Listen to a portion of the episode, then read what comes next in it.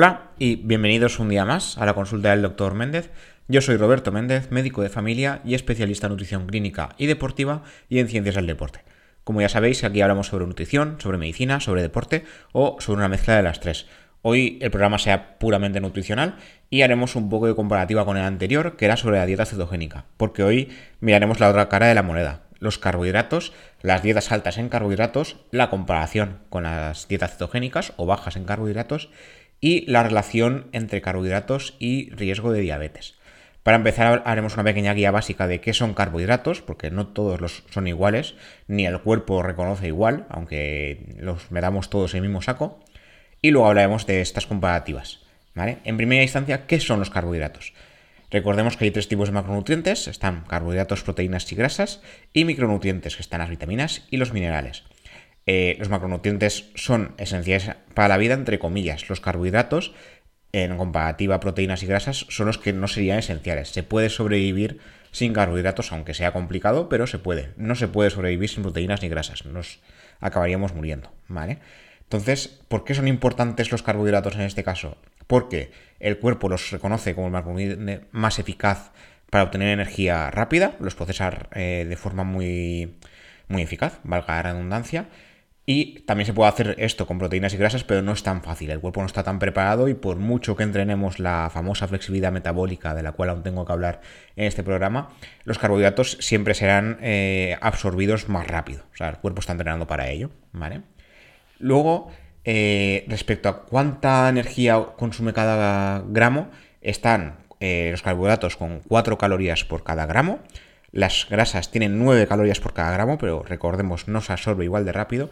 Y las proteínas también 4 calorías por gramo, pero están, son un macronutriente más estructural. O sea, no debería ser un macronutriente energético siempre y cuando no haga falta. Si llega un momento donde el cuerpo se ve necesitado, porque ya ha consumido carbohidratos y grasa y no le queda nada más, empezará a destruir proteína y empezará a usarla como energía, ¿vale? Pero este no es el camino ideal, por decirlo de alguna manera, ¿vale? Por otro lado, Recordemos que los carbohidratos no son todos iguales, ¿vale? esencialmente el grupo de carbohidratos, todos están hechos para obtener energía de manera más o menos rápida, pero se pueden dividir en diferentes categorías. Están los azúcares, los almidones y las fibras. Tanto azúcares como almidones sirven en última instancia para otorgar energía de forma rápida. Y luego está el caso de la fibra, donde eh, recordemos, no es un componente absorbible como tal en forma de energía, aunque sí que es esencial para mantener la buena salud del microbioma intestinal y, en última instancia, la, salud corporal. De hecho, existen diferentes tipos de fibra, está la fibra soluble e insoluble, y cada una tiene un beneficio diferente a nivel intestinal. Por último, en cuanto a la fibra, también eh, cabe destacar su papel como solución contra el estreñimiento, que esto es un poco controvertido, aunque a día de hoy se sigue recomendando como tratamiento a nivel dietético como tal. Esto daría para un capítulo de podcast aparte, que algún día lo haré, porque el hecho de dar más fibra como tal no tiene por qué ser mejor. Entonces la fibra muchas veces lo que hace es aumentar el, bolo para la defecación, ¿no? Por llamarlo así. Pero eso no tiene por qué facilitar la defecación como tal. O sea, si, tú estás, eh, estás estreñido, ¿no? Y, hay mucha cantidad de heces pendientes de salir y las aumentas con la fibra, eh, se, puede hacer un tapón, ¿no? Entonces, el tema este de la fibra ahí es controvertido. Esto hay que hablar un poquito más a fondo y un día que, esté más inspirado hablaremos sobre el tema porque es un poco complicado. Luego, eh, volviendo a los carbohidratos, ¿dónde podemos encontrar carbohidratos? Hay dos clasificaciones en especial, según los subtipos y según la forma de absorberlos. Según los subtipos, hablaríamos de los mencionados almidones, azúcares y fibras. En cuanto a almidones, se, trata de un carbohidrato presente en vegetales, legumbres, como las lentejas, guisantes, frijoles, y en granos, como sería la avena, el trigo, la cebada o el arroz.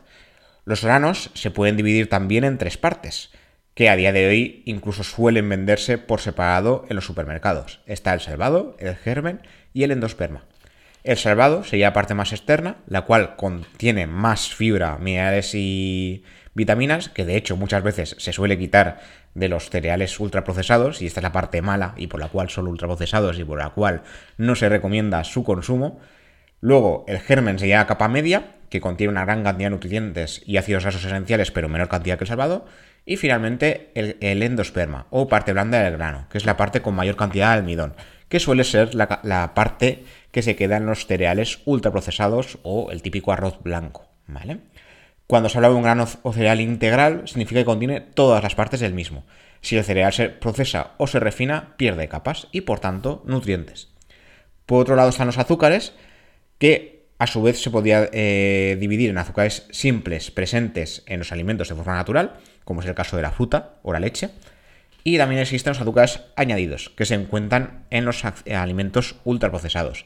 El típico zumo natural con azúcares añadidos, ahí estos azúcares, el zumo tiene azúcar natural, porque un zumo de naranja, por ejemplo, contiene azúcar de forma natural, pero el azúcar añadido eh, exacerba su sabor dulce, pero aparte no estaba ahí tampoco. Entonces, claro, estamos absorbiendo demasiado azúcar por el zumo en sí, como ya hablamos en el capítulo sobre el zumo de naranja, y además por el azúcar de más. Entonces ahí hay un problema. En, el caso de azúcares añadidos como tal, que esto creo que lo comenté también en el programa de edulcorantes, no, ahora mismo no recuerdo, pero hay un montón de sinónimos en las etiquetas para eh, liarnos, por decirlo de alguna forma. A nivel porcentual siguen siendo lo mismo, siguen siendo azúcar, pero se llaman de diferentes maneras. Está el típico azúcar blanco o azúcar blanquilla, el azúcar monero, panera, siropes, jarabes, melaza, miel, néctar. Con el tema este de la miel hay también controversia, que cada vez que hablo de esto me, me tiran a matar. La miel es esencialmente azúcar, o sea, un elevado porcentaje, si no recuerdo mal, entre el 80 y el 90% de la miel es azúcar y por muy, muy natural que sea, se absorbe igual de rápido, ¿vale? Los zumos de frutas naturales también contienen azúcar sin fibra ni otros micronutrientes esenciales. Por tanto, son esencialmente azúcar, por muy naturales que sean, ¿vale? Entonces, esto cuidado porque hay sigue habiendo cierta polémica, pero las cosas son como son. Quiero decir, si exprimes la fruta y te queda solo el zumo, el resto de la fruta lo mandas a paseo y no absorbes nutrientes como tal. Absorbes azúcar y punto y pelota. Luego está la clasificación de los azúcares según su complejidad. estarían los carbohidratos simples y los carbohidratos complejos. Los simples serían precisamente estos azúcares que estamos dando tantas vueltas, donde encontraríamos monosacáridos como la glucosa o la fructosa, presentes en la miel y en la fruta respectivamente, y luego están los, disacáridos, que son azúcares compuestos de glucosa y galactosa, los dos puntos como, tienen la leche y los derivados. Por lo tanto, como alimentos presentativos de carbohidratos simples naturales serían las frutas, leche y derivados. En cuanto a carbohidratos simples procesados y ultraprocesados, tendríamos harina blanca, la bollería industrial y los dulces en general. Esto eh, parece paradójico porque los carbohidratos complejos donde hay tres o más azúcares, también están las harinas no procesadas, ¿vale? Eh, dentro de los carbohidratos complejos estarían verduras hortalizas, cereales y granos integrales que de aquí salen las harinas, tubérculos y legumbres. Entonces, ¿qué diferencia hay? Las harinas procesadas se les quita todas las capas que hemos comentado y se quedan en, en forma de carbohidratos simples. Por lo tanto, también se absorben más rápido, ¿vale? Y luego, en el tema de carbohidratos complejos, tenemos los granos que son integrales y también legumbres, tubérculos y hortalizas, como hemos comentado. Las verduras, eh, a pesar de que eh, se suele confundir que fruta y verdura a nivel estomacal, a nivel nutricional pueden ser similares porque son densos en nutrientes y tal, las verduras contienen carbohidratos complejos y, los, y las frutas carbohidratos simples, ¿vale? Luego, Dietas altas y bajas en carbohidratos. Esto también traerá cierta polémica, porque ya lo hablamos en otros capítulos, pero bueno. Eh, en la pirámide nutricional típica se suele recomendar consumir entre un 45 y un 60% de calorías diarias a través de carbohidratos. ¿Esto es bueno o malo? Mm, depende. Ahora estamos viendo en los últimos años que los estudios dicen que no hace falta eh, seguir a rajatabla este tipo de porcentajes. Por ejemplo, la dieta cetogénica, como ya comenté en el antiguo episodio, es un 80% grasa, un 15% proteína y un 5% de hidratos de forma estándar. Se puede modificar los porcentajes de otras maneras para acabar en cetosis, pero de forma estándar es así. Porque llevemos a cabo una dieta 40% de carbohidratos, aunque se llamara dieta baja en carbohidratos porque no llegamos al porcentaje típico, eh, no pasa nada, ¿vale? No, ni nadie se va a morir, ni vamos a tener déficit, ni nada. El problema es que cuando se lleva a cabo dietas demasiado bajas en carbohidratos, se suele tender a déficits nutricionales, porque, como ya hemos comentado, frutas y verduras son carbohidratos. Y esto hay gente que lo confunde. La gente suele ver los almidones, como hemos comentado el pan y las harinas y demás, como eh, carbohidratos y ya está. Frutas y verduras como que son un ente aparte y no lo son. Legumbres, hortalizas, frutas y verduras que son densos en nutrientes y no como los almidones típicos, también son carbohidratos. Y cuando llevamos a cabo una dieta baja en carbohidratos, se suelen quitar de la ecuación y esto es un problema. ¿vale? Como ya hemos comentado, los carbohidratos no son indispensables para la vida, pero sí que hay muchos alimentos que son ricos en carbohidratos y son ricos en nutrientes, con lo cual, si no ajustamos bien la dieta, puede ser muy problemático. Y además eh, hay que entrenar primero la flexibilidad metabólica para eh, poder obtener energía rápidamente de grasa o si hiciese falta proteínas, lo ideal es que proteínas no, pero si se lleva a cabo una dieta baja en carbohidratos hay que tirar por algún sitio, ¿vale? Actualmente se está empezando a estudiar más a fondo métodos dietéticos bajos o muy bajones en hidratos, como es el caso de la dieta cetogénica, donde muchas veces no se llega a consumir entre, un 20, entre 20 y 50 gramos de carbohidratos, depende del el nivel de cetosis que se quiera llegar, y el resto de calorías proceden de proteínas y sobre todo de grasas. En dicha dieta, como ya he comentado en anteriores capítulos, hace falta una adaptación de dos semanas es eh, para llegar al estado de cetosis y que el cuerpo no rechace eh, estar en ese estado. ¿vale? O sea, no, se puede llegar a cetosis en un día o dos, ¿vale? Posible es, hay gente que ni siquiera llega nunca, por mucha dieta cetogénica que haga, pero no es, imposible, ¿vale? Simplemente es complicado. Pero para que el cuerpo se adapte, hacen falta un par de semanas de media. O sea, pueden eh, ser menos o más, pero la media habitual es dos semanas. Se sabe que la dieta cetogénica sí que es efectiva contra eh, la epilepsia, por ejemplo, y ha demostrado bondades para perder peso, pero, como ya comenté en el anterior capítulo, esto hay que cogerlo con pinzas sí que eh, ayuda a una remodelación, ¿no? A perder grasa y mantener masa muscular, siempre y cuando se haga correctamente y junto a deporte. ¿Qué quiere decir esto? Eh, hacer una dieta baja en carbohidratos, una dieta cetogénica que sea muy baja en carbohidratos, pero que aparte es hipocalórica, baja en calorías, no ha demostrado ser mejor que una dieta baja, una, dieta hipocalórica basada en carbohidratos, ¿vale? Entonces, eh, que de hecho es lo que hablaremos a continuación. Entonces, cuidado con esto de que la dieta cetogénica es mejor o peor o historias, porque no es así y no sabemos qué pasa a largo plazo. Como ya os comenté en el capítulo anterior, eh, no sabemos qué pasa más allá de tres meses, al menos a nivel deportivo como tal. Esta dieta, como ya os comenté, no carece de efectos secundarios y en las primeras dos semanas eh, suele suceder lo que se llama gripe keto que a corto plazo produce mal aliento, dolor de cabeza, sensación de debilidad porque el cuerpo está acostumbrado a carbohidratos y se lo hemos quitado, pero a largo plazo, si se ajusta correctamente, eh, no tiene por qué pasar nada. El problema, como ya comenté también en otro episodio separado, no el anterior, otro, eh, hay mucho. Hay mucha gente proclive a sufrir déficits de vitaminas y minerales. Porque no ajustan bien eh, los pocos carbohidratos que consumen. Entonces, eh, también se pueden sacar eh, nutrientes de alimentos basados en grasas y proteínas, pero es más complicado porque, claro, eh, simplemente si te comes un plátano o una banana, ya sales de acetosis, porque es un alimento bastante rico en azúcar. Esto es una exageración, ¿vale? Pero hay que quitar muchas frutas ricas en azúcares porque entonces no llegamos a acetosis.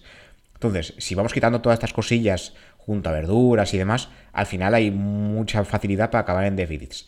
La gente que sabe hacer bien dieta cetogénica no tiene por qué acabar en estos déficits. Simplemente digo que es complicado y que los estudios demuestran que la mayoría de gente no lo hace como toca. ¿Vale?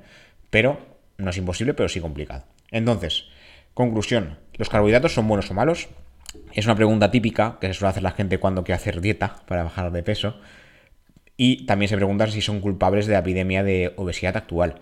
La realidad es que los carbohidratos son otro macronutriente más aunque a su vez es el más palatable, fácil de consumir y depende de cómo se prepare, es decir, si se prepara ultra procesado, sí que podría ser de los que más contribuyen a la epidemia de obesidad actual. Si se lleva a cabo una dieta basada en comida fresca, comida real y con escasos buenos procesados o sin procesados, es más complicado aumentar de peso. Sin embargo, cuando se incluyen ultraprocesados, ahí la hemos liado, ¿vale? Porque la, la mayor parte de ellos son carbohidratos refinados que muchas veces se mezclan con grasas también procesadas y esto lleva a alimentos muy palatables, fácilmente consumibles, el cuerpo también los absorbe muy fácilmente y entonces acabamos en, ganancia de peso que no deseamos.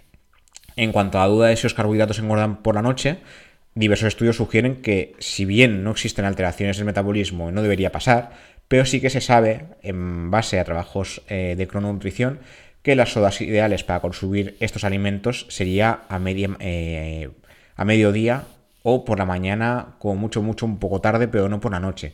porque por la noche la insulina de forma natural es menos efectiva. ¿Quiere decir esto, insisto, en que los carbohidratos son malos por la noche? No tiene por qué. Pero si nos pasamos continuamente con alimentos muy ricos en carbohidratos o alimentos ultraprocesados de forma nocturna, es fácil que acabemos una intolerancia a la insulina y por tanto a largo plazo en una diabetes, ¿vale? Entonces habría que tener cuidado ahí. O sea, no tienen por qué engordar más por la noche, pero tampoco hace falta provocar, ¿vale? Luego, otra cosa que os quería comentar, es eh, el tema de qué pasa cuando dejamos de comer carbohidratos a largo plazo. O sea, es mejor llevar a cabo una dieta baja en carbohidratos o llevar una dieta baja en grasa para perder peso.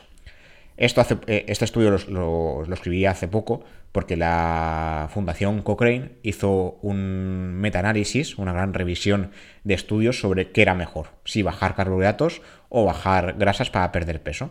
¿Vale? Según los responsables de la revisión, aquellas personas que llevan a cabo una dieta baja en carbohidratos a largo plazo apenas pierden poco menos de un kilo de peso de diferencia respecto a otros tipos de dieta, lo que llevaría a concluir que no existen efectos beneficiosos adicionales de llevar a cabo una dieta baja en carbohidratos respecto a otras. Esto ya se sabía, porque ya ha habido estudios que comparaban, además comparaban durante dos años de estudio dieta baja en carbohidratos, como sería el caso de las very low carb o dietas cetogénicas, muy bajas en carbohidratos, o dietas bajas en grasas. ¿Cuál es mejor? Entonces, se, se ha estado diciendo mucho que la dieta cetogénica es mejor, tal. Es mejor en ciertos casos, como ya expliqué, pero no es mejor en pérdida de peso total. De hecho, los mismos investigadores sugieren lo que hemos comentado antes. Llevar a cabo una dieta baja en carbohidratos llevaría asociado a algunos problemas para obtener suficientes micronutrientes, fitonutrientes y fibra dietética. Para llegar a esta conclusión, no, han hecho cualquier cosa. Han analizado 61 ensayos clínicos controlados con casi 7.000 personas con exceso de peso corporal, incluyendo 1.800 participantes que sufrían diabetes tipo 2. Se comparaban diferentes dietas, dietas bajas en carbohidratos, incluyendo, incluyendo las dietas cetogénicas, menos de 50 gramos de carbohidratos al día o menos del 10% del total de, calorías en forma de carbohidratos, y las dietas bajas en, carbohidratos en general, que serían dietas que tienen entre 50 y 150 gramos de carbohidratos al día o menos del típico 45% de calorías en forma de hidratos que hemos comentado antes. Y luego las otras dietas en comparación serían las dietas, entre comillas, equilibradas en carbohidratos. Más de 150 gramos de carbohidratos al día o del 45 al 65% de calorías en forma de hidratos. Según los hallazgos, los participantes con sobrepeso pero sin diabetes lograron perder de media un kilo de peso más si realizaban dietas bajas en carbohidratos entre 3 y 8,5 meses. Sin embargo, cuando se analizaban las restricciones energéticas, es decir, que todos los grupos consumiesen el mismo número de calorías al final, la diferencia entre ambos tipos de dieta era solo de medio kilo. O sea, no había casi diferencia entre llevar a cabo un tipo de dieta u otro. A largo plazo, si se siguiera dieta uno o dos años, la diferencia promedio de pérdida de peso entre los que seguían una dieta equilibrada en hidratos y los que seguían una dieta baja en carbohidratos era de un kilo de diferencia, ganando los que llevan a dieta baja en carbohidratos. No había una clara media de reducción, siendo muy variable entre los ensayos. Había gente que perdía menos de un kilo y había gente que llegaba hasta 13 kilos. Claro, esto entre 7.000 participantes. Claro, siempre debe haber alguna excepción, ¿vale? Por otra parte, los participantes con sobrepeso y diabetes tipo 2 había una mayor pérdida de peso inicial con las dietas bajas en carbohidratos de 1,3 kilos durante los 3-6 primeros meses, pero a largo plazo, al paso de 1 o 2 años, no había diferencias. Daba igual que llevara una dieta baja en carbohidratos que una dieta baja en grasas. Al final, a largo plazo, perdían el mismo peso. Y tampoco hubo eh, mejorías o diferencias en este caso entre otras medidas de salud, colesterol, eh, azúcar en sangre, tensión, riesgo de estreñimiento, cualquiera de las dietas estudiadas a largo plazo eran igual. O sea, mejoraban, pero no había diferencias significativas. Daba igual que hiciesen bajo en grasa que bajo en carbohidratos, era igual. Claro, Aquí diréis, pues da igual que una otra, no del todo, porque los estudios también dicen que la dieta cetogénica o las dietas bajas en carbohidratos en general, como no estamos acostumbrados, es más, son menos adherentes, es más difícil que la gente aguante a largo plazo llevarlas a cabo. Hay gente que le gusta, a ver, siempre hay excepciones, pero es más difícil en general según los estudios.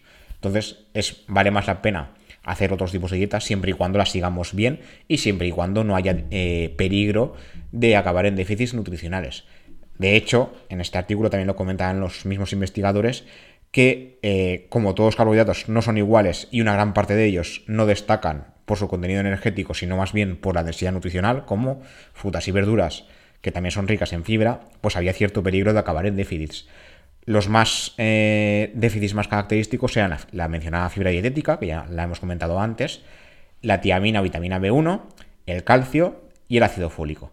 Entonces, eh, cuando se lleva a cabo una dieta baja en carbohidratos, que ya os digo, no es ningún problema si la queremos llevar a cabo, a largo plazo es muy fácil acabar en déficits, a corto plazo no tendría por qué pasar nada, pero que sepáis que una dieta baja en grasas, por ejemplo, a nivel de mismo tipo de calorías, o sea, mismo nivel, si esto es una exageración, ¿no? Pero si hacemos dos dietas de mil calorías, una baja en hidratos y una baja en grasas, al final, a, nivel de pérdida de peso, va a ser igual. Entonces, la mejor opción en este caso, sobre todo a nivel deportivo, como ya expliqué, es eh, hacer una dieta isocalórica de mantenimiento. Si mi, nivel de mantenimiento son 2.000 calorías, por poner un ejemplo, eh, si, si hago una dieta cetogénica en ese nivel de calorías, sí que se ha demostrado que aunque sea mi nivel de mantenimiento, eh, perderé grasa y mantendré masa muscular en comparación a hacer otro tipo de dieta.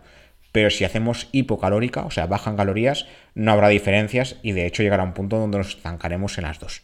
¿Vale? Entonces, eso, ese punto es muy importante. Luego, ya para finalizar el programa de hoy, hace poco se publicó un estudio sobre el tema de la relación entre carbohidratos y eh, aumento del riesgo de diabetes, porque siempre se ha creído que hay una relación directa entre exceso de carbohidratos y diabetes, y lo que sabemos es que es más complicado que eso, hay muchas cosas, ¿vale? Al final lo que se sabe es que es un mal estilo de vida en general, pero que no es comer mucho carbohidrato y diabetes, no tiene por qué.